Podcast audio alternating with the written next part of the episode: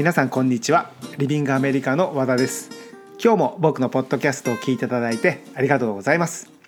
えー、今日は12月の10日火曜日ですね、えー、そろそろクリスマスも近くなってえー、ちょっとそわそわしているような、えー、街の雰囲気になっていると思いますが皆さんいかがお過ごしでしょうか、えー、今回のポッドキャストは、えー、っとまずはお知らせから、えー、いきたいと思います。え毎年ロサンゼルスで開催しているダンスキャンプのプログラムがあるんですが、え2020年の春のダンスキャンプのプログラムが決まりました。で、えー、日程なんですが日本の春休みに合わせてダンス留学ができる、えー、プログラムにしてありまして、えー、具体的な日程は3月21日に日本を出発して4月の5日に日本に戻る2週間のプログラムとなっています。ダンスキャンプでは、2つのダンススタジオに通うことができまして、ミレニアムとムーブメントライフスタイルともうロサンゼルスだけでなくもうアメリカで全米で人気のあるダンススタジオなんですがこちらのレッスンスケジュールは、留学生の自由に決めていただくことができます。なので、え受けたいジャンルのレッスンを受けていただくことができますし受けたい先生のレッスンを受けていただくことができます。で滞在方法は、え学生寮の4人部屋に滞在となっています。であのやっぱり留学だと治安のこととかもすごく気になると思います。でこちらの学生寮はですね、え治安がすごく良くて、えスタジオまでの移動も便利な場所に寮があります。でミレニアムまではちょっとかかるんですがバスと電車で20分ぐらいですね。でムーブメントまでは歩いて10分ぐらいで行けるところに学生寮があります。でこちらの学生寮は、えー、寮長がいるんですが、えー、寮長は日本人の、えー、寮長が、滞在しています。なので、え、留学生活で何かわからないことがあれば、まあ、日本語で相談できるので安心かなと思います。でこの春のダンスキャンプはですね、えー、おとといプログラムをリリースしたばかりなんですが、えー、もうすでに1名様、えー、ありがたいことにお申し込みをいただきました。で毎年人気のプログラムで、えー、売り切れてしまうプログラムなんですが定員は、6名とさせていただいてますので、えー、残り5名となってしまいました。えーまあ、できる限りですね早めにお問い合わせをいただければと思っています。で詳しい内容なんですが、えー、リビングアメリカ春のダンスキャンプというふうに検索していただければページの方が出てきますのでそちらの方からご覧になってください。はい、えー、お知らせは以上となります。で僕の近況なんですが、えー、僕ですね、えー、6歳と、えー、3歳の子供がいまして、まあ、6歳の女の子と3歳の男の子なんですけれどもその女の子の方ですねえ6歳の長女の方が歌のレッスンを習ってるんですね。で習い始めてもうもう1年ですもう1年ごめんなさいもうすぐ1年ですねもうすぐ1年になるんですが、えー、こちらの、えー、と歌のレッスンの方で発表会がありましてその先週土曜日ですね歌の発表会に行ってきました。で僕は、えロサンゼルスに住んでいるので、まあ、当然周りの環境は全て英語ということになってというと当然うちの娘の歌のレッスンも、まあ、先生は英語であって、え歌の発表は英語でやるんですけれども、え前回ですね半年前に発表会があったんですね。でその時は、えー、僕自分の娘、まあ、子供の発表会が初めてとで当然娘も初めてなので、えー、親子揃って初めての発表会でもう準備にすごいバタバタしたんですね。何を持ってったらいい、えー、どんな風なプログラムで進む？歌の練習はしなきゃいけない？みたいな感じであの発表会なんで一応ちょっとこう娘におしゃれな服を買ったんです。まあ、ドレスとまではいかないですけど、まあ、ドレスっぽい服ですよね。発表会用の服を買って準備も万端だと、まあ、バタバタしながらやってそれなりに準備は万端だと思ってっていざ当日向かおうとして家を出る時にあ靴がないって思ったんですね。洋服とか全部準備して、えー、靴がですね発表会用の靴ですよね、えー、だから普通の運動靴とかスリッパはあるんですけれどもそのわざわざ買ったドレスに合う靴がないことに気づいてで、まあ、そこそこあの、まあ、ギリギリではないですけど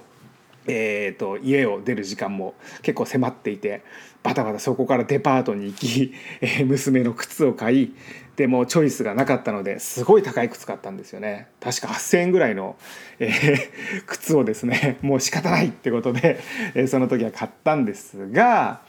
え、プラスですねその歌の発表会、え、自己紹介があるのを知らなかったんですね。でその自己紹介があるのが何が問題かというとうちの娘はですね、えー、僕の奥さんが日本人ということもあって完全に日本語の環境で育てているんですね。なのでどちらかというとアメリカ育ちなんですけれども英語がまだそんなに得意じゃないんです。あの話せます話せますけれども日本語の方が上手です。これはもうあの僕の目的通りというか、えー、思惑通りなんですけれどもまずは日本語をきっちり学んで、えー、あとはもう周りが英語の環境なのでおいおい英語は入れてこうというふうにしていてただそういった自己紹介があるのを知らなくて自己紹介はできるんですね。ただその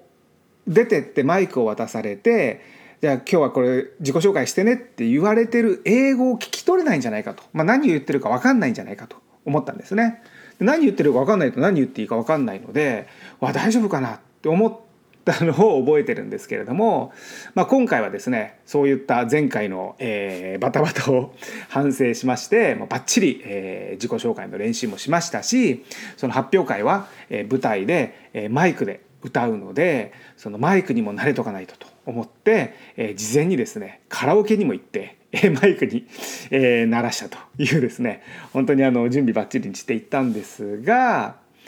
まああのおかげでですねあの本人はバッチリ歌えてました。当然英語の曲ですし英語の環境ですしプラス、えーまあ、みんなの前で歌うという緊張ですね。あ逆か。みんなの前で歌うっていう緊張に加えてあんまり得意ではない、えー、英語をしっかり頑張って歌っていたと。いうので感無量だったんですがまああのもう一つ気づいたのが、本番ではやっぱり緊張するんですよねあの僕も緊張しますし で本人はもっと緊張してると思うんですけれどもまだその6歳なので自分が緊張しているこれが緊張なんだっていうですねはっきりした自覚はないんですね。なんか当然落ち着かなくなったり、えー、そわそわしたりとかするんですが「ああ緊張してるな」って歌の前だしっていうようななんかこうあのそれを自覚することはできないんですねまだ年齢的に。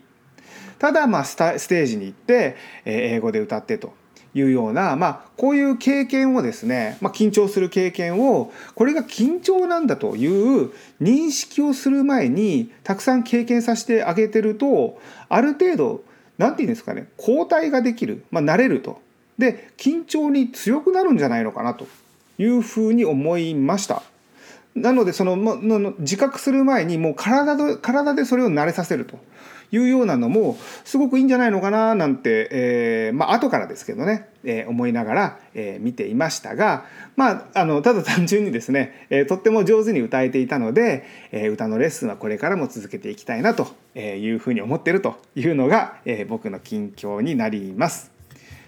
はい、えー、それでは今日のトピックいきたいと思います。今日のタイトルは、えー、奨学金でダンス留学。飛び立て留学ジャパンで留学した富澤さんのインタビュー、えー、になります。であの飛び立て留学ジャパンっていうのは、えもうそそこそこもう知名度があるとは思うんですけれども、え文部科学省が主催している奨学金のプログラムで本当にいろんな、え種類の留学に対して、え奨学金を出してくれるプログラムです。でリビングアメリカの方では、えアメリカと韓国へのダンス留学ですね。えそれからアメリカと韓国へのえ語学留学この2つをサポートさせていただいています。で飛び立てのサポートができる、えー、留学生ですね対象なんですけれども、えー、留学をする時点で高校生です。え、高校生であることですね。で、え、留学期間は2週間から3ヶ月間までのこの2つの条件を満たせば、えー、応募することができます。ただ、えー、応募すると言ってもですね、えー、まず、えー、書類を揃えなきゃいけないんですが、えー、この書類とっても大変です、えー、準備が大変でその書類審査を通った後にまたこれもとってもえ厳しい面接が待っています。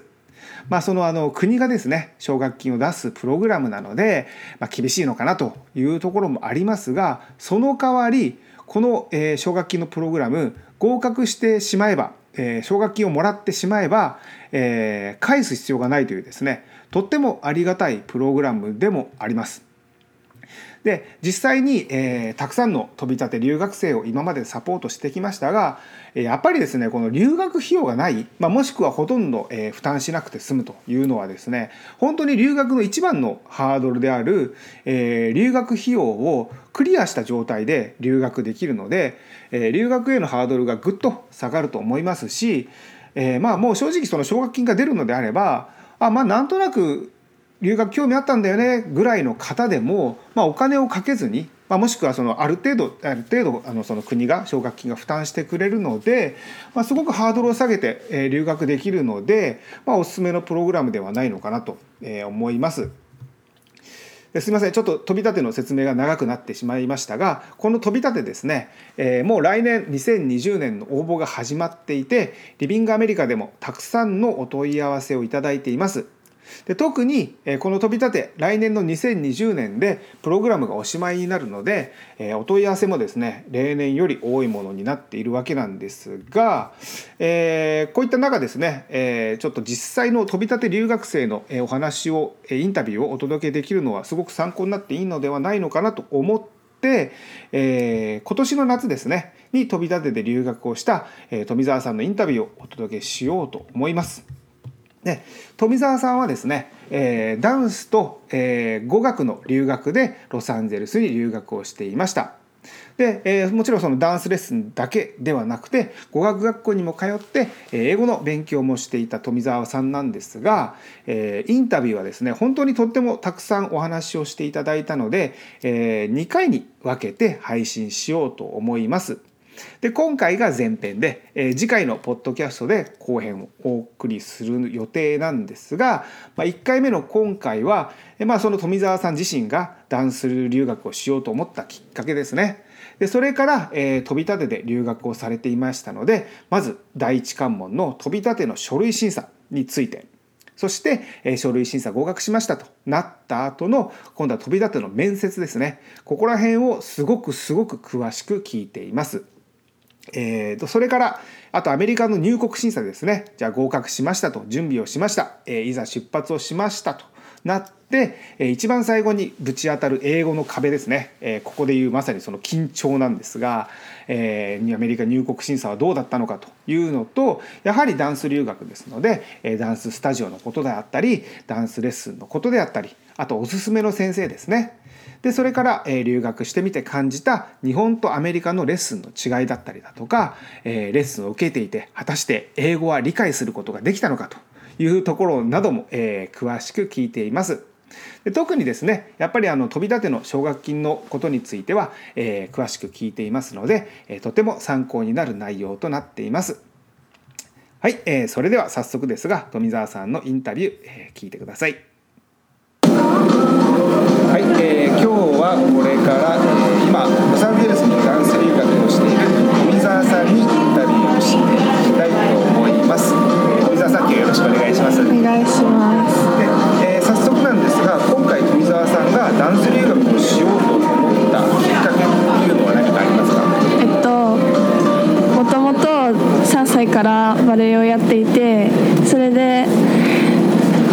の中学に入ってジャンルをいろいろ学んでそれでダンスが有名なアメリカに前大会に来た時にもう一回行きたいなって思ってこのダンス留学をすることを決めました。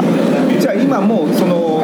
富澤さんは一回アメリカに来たことがあるんですね。はいあります。それ大会はじゃあ日本で何かこう優勝したりとか予選があったりとか。そうですそうです。えそ大会でアメリカ来た時はどこに行ったんですか？アメリカ来た時はダラスで大会やってテキサスですよね。そうです、うんうん、でカリフォルニア戻っこっち戻ってきて、ディズニー行って終わりみたいな感じです。あじゃあもう本当にメインで行ってロサンゼルスはちょっと寄ってちょっと寄ってディズニーランド。であと現地校交流してダンスやって帰るみたいな、うん、そっかそっか。じゃあ今回のロサンゼルスは全くの初めてではない、ね、あそうです。アメリカも初めてじゃないし、うん、まあ、ロサンゼルスもちょっと寄ったことが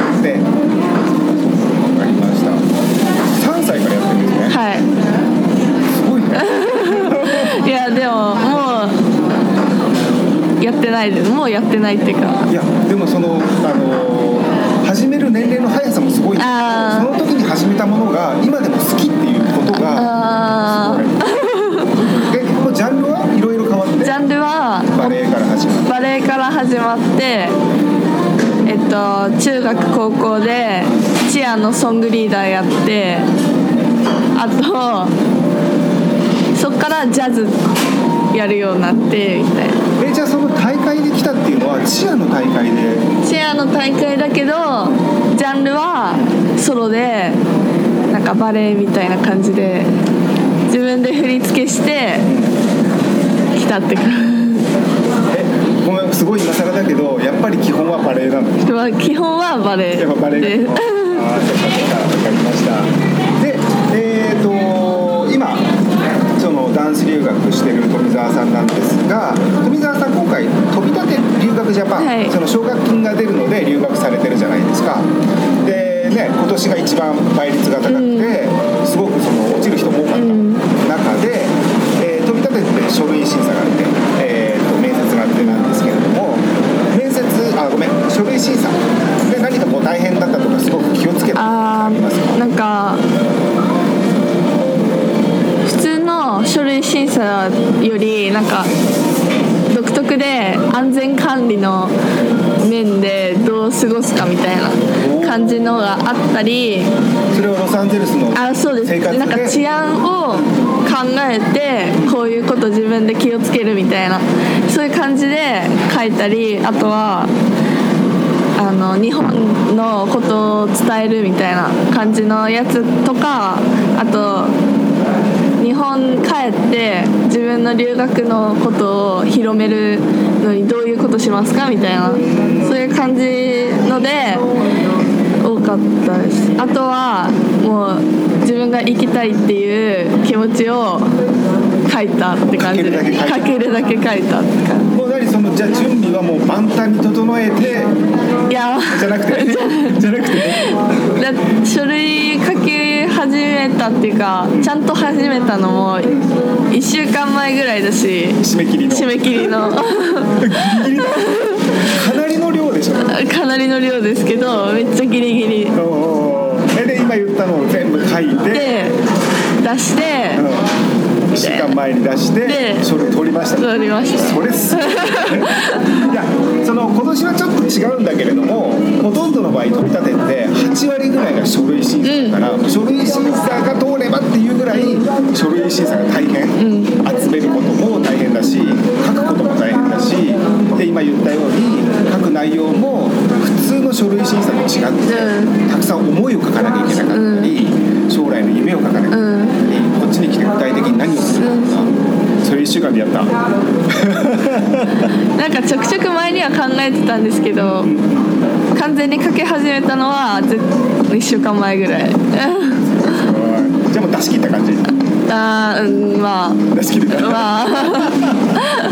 でで、まあ、書類審査に受かりました。で次面接があるんだけれどもどんな感じの面接だったの？えっと最初入ってなんかお願いしますみたいな感じになって。もう1対 1? いや1対2でした。えっ、とどっちがいい？面接官が2で私が1おーで緊張するね。緊張してでなんか「こんにちは」みたいな「じゃあ自分の自己アピールどうぞ」みたいな。おーいきないりきなり言われて質問はないのね。最初はないです。最初はなくていきなり自己アピールしてって言われて。お願いします。はいで言ってどどういうアピールしたの具体的にいやもうなんか緊張しすぎてうん。ボード作ったけど何も使ってもないし。あその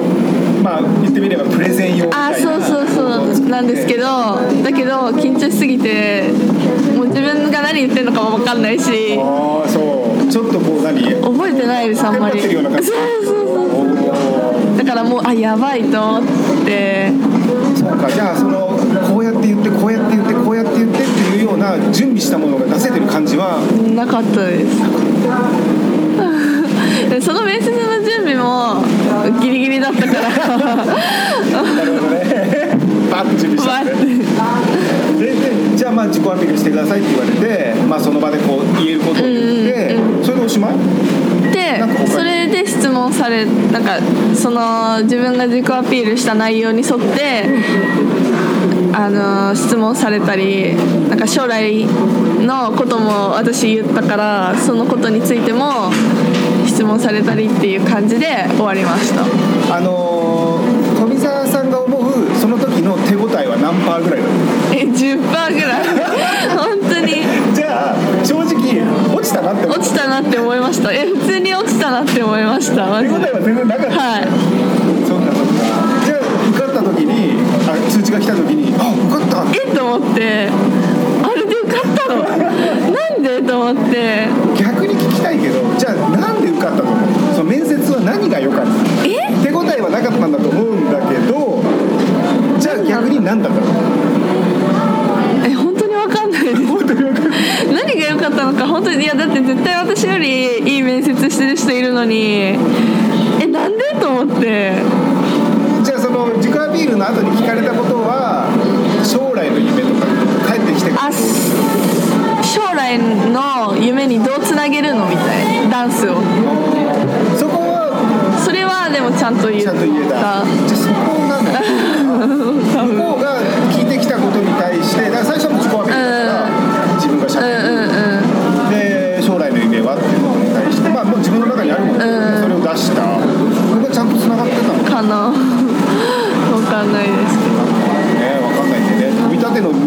全員そうだもんね、みんな手応えがないのに、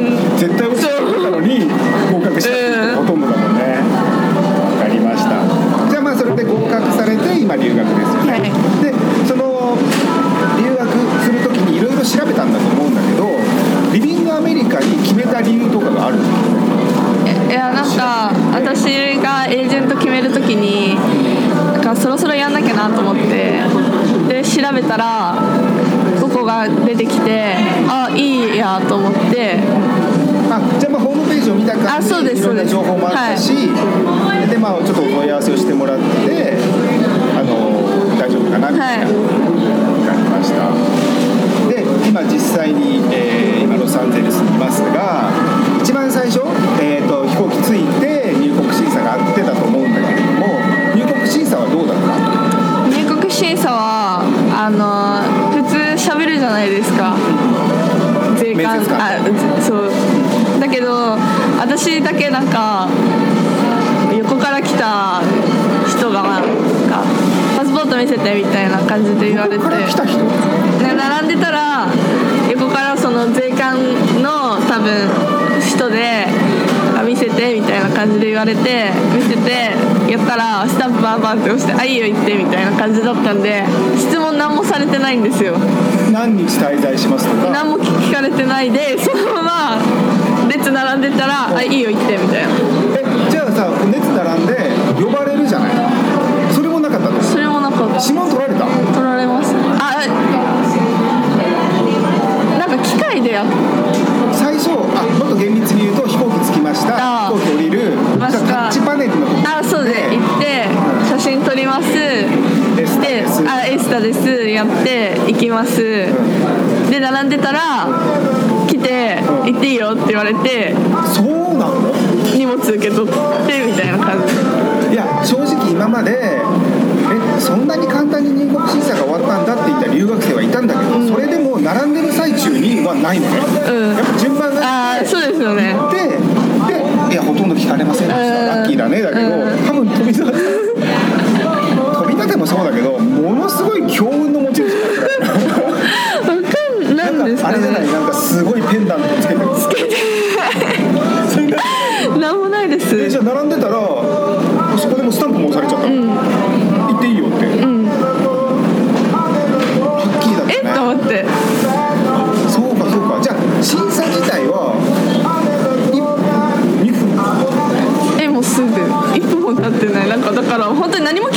ったんですそうだよね。であの正直僕が迎えに行ったから、はいはい。その出てくるまでの時間は分かってるんだけど、飛行機がほら着いてあの30分ぐらい飛行機の中まで出てこれなかったじゃん、はい。はいだからトータル出てくるまでには1時間ちょっとかかったのかな、はい。だけど審査自体は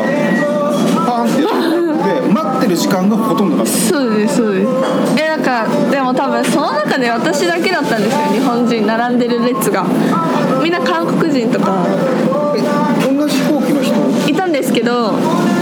なんか飛行機着いたら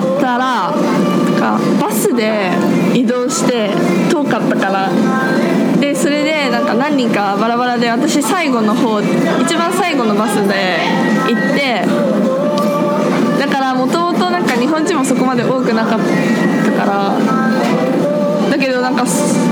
の前にいた日本人と別の列になっちゃってあ終わったわと思ったんですけどいやでもなんか押されてお先行けたわみたいな。そうそうかわかんない。憶測だけどもう審査官も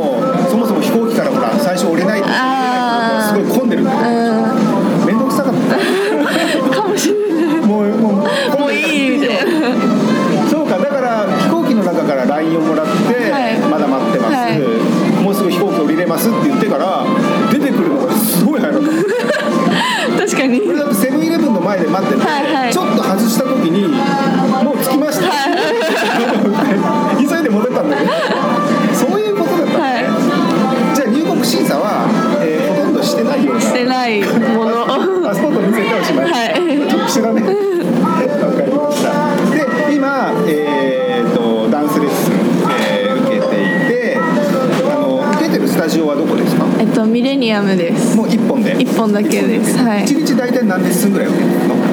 最初はつい着いた次の日1レッスンで次の日2レッスン受けたんですけど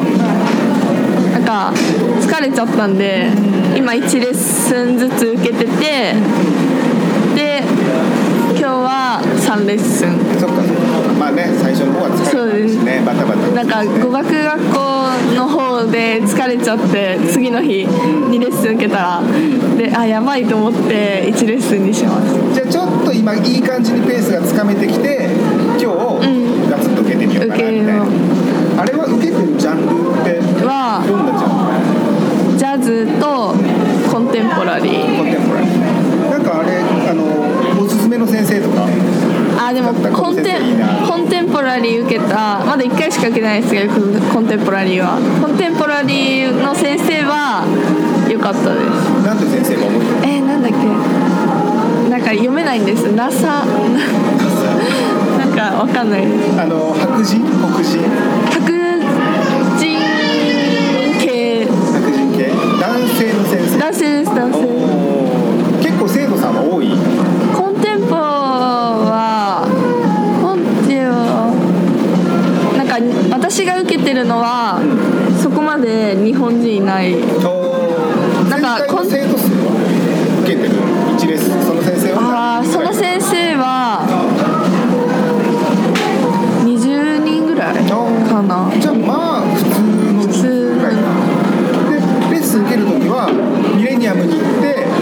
してるのか事前にアプリであアプリで予約してあっちで予約したからあのっていう。あのあれ iPad か？な iPad みたいなやつで。じゃあ行ってから予約じゃなくて予約はじゃなそうですそうですそうです。どれぐらい前にはついてるレッスンがえー、でも10 30分前とか15分前とかこっちを1時間前に出てギリなんでそんぐらい。で余裕を持って出てる感じかその今じゃあ受けてる先生っていうのは、まあ、ある程度日本で目星をつけてたのか。いや何なんか受けたいジャンルはジャズ系受けたいなとかコンテンポラリー受けたいなとかはあったんですけど誰の先生とかは私全く分かんなかったんで